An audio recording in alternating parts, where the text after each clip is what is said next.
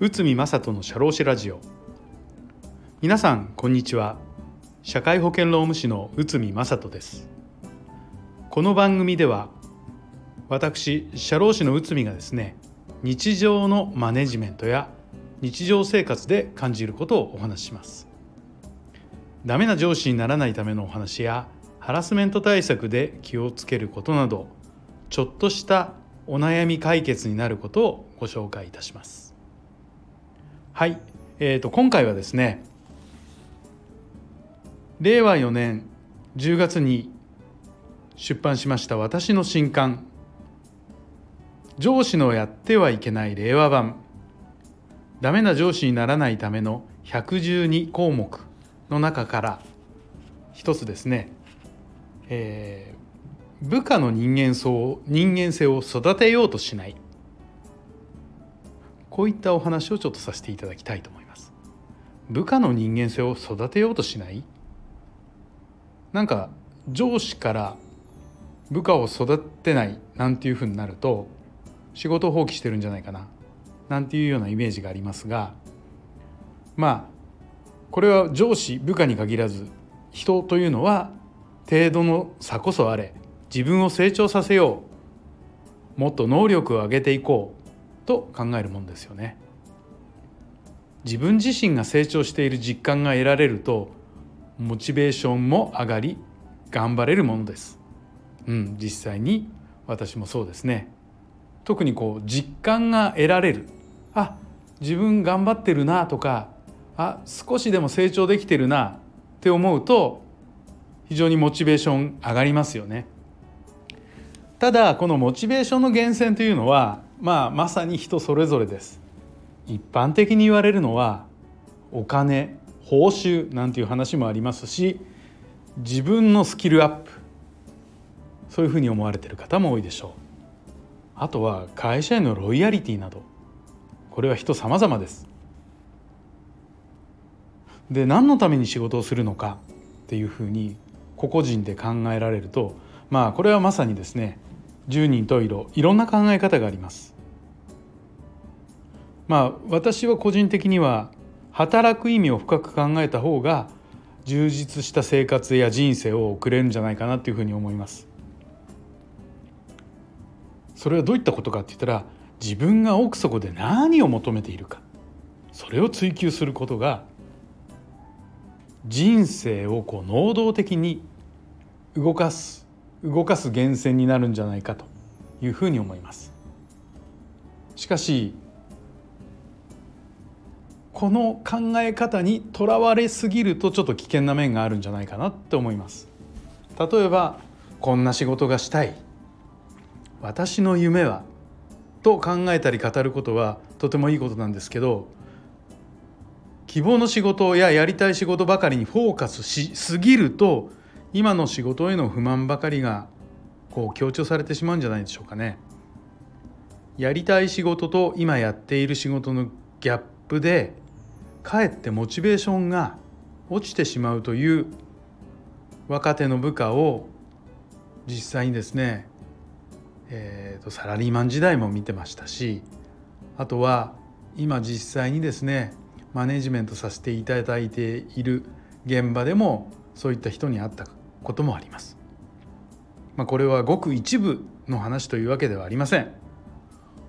多くの人は現状に何らかの不満や不安を抱えてます。私自身もそうですね。不安や不満を抱えながらでもやっぱりそれでもあえて口にすることなく仕事をしてるっていうのが現実的な話なんじゃないでしょうかね。まあそんな中やりたい仕事にこだわりすぎている部下が出てくると上司としても「うん、これやりたいこれやりたい」っていやいやそうではなくて今こういう仕事が求められてるんだ辛抱が足りないなとかいつまでもモラトリアムではないのにって思ってしまうんではないでしょうか。そうなってくると部下に対して嫌悪感を抱くことすらあるかもしれません。ですがそんな部下と接する時上司は部下のこだわりを無理に押し付けようとはしてはいけません。冒頭にお話お伝えしたようにですねやりたい方向にこだわること仕事に情熱を持つことそれ自体は非常に大切だと思います。ただ問題はですね仕事をするうちにやりたいことが変わる可能性がある。ということ。会社が部下に期待している役割がある。ということなどです。仕事や人生を俯瞰的に見ることの大切さをしっかり伝えられることがまあ重要になってくるんですけど。うん果たしてまあ私が仮に上司という立場でこれが今までできてるか今後もできてるできるかとなるとできますとは言い切れないんですけどまあそういう心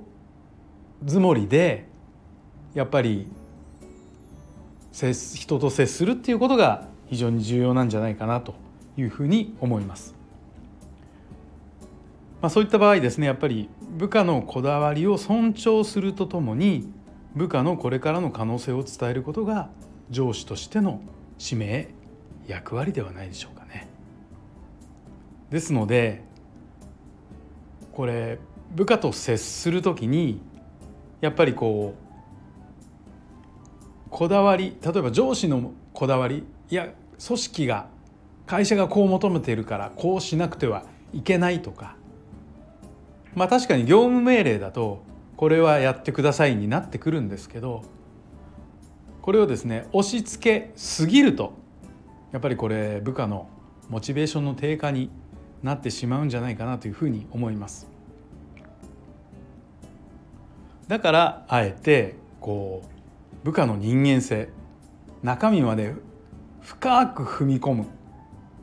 ということではなくてちょっと俯瞰的にマネージメントを行うということは非常に大切なことなのではないかなというふうに考えます皆さんどうでしょうかね？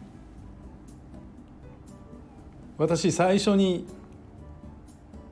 後輩から部下という形にまあ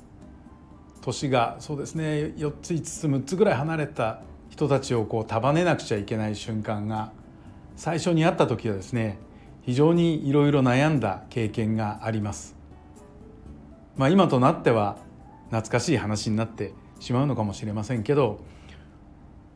まあ、結局その組織という形になると役割が与えられますんでこの役割をまずこなさなくちゃいけませんけど人ってやっぱり思いがありますんで役割こなして OK ということではなくてそれぞれ個々人の思いというものもこう受け止めつつ、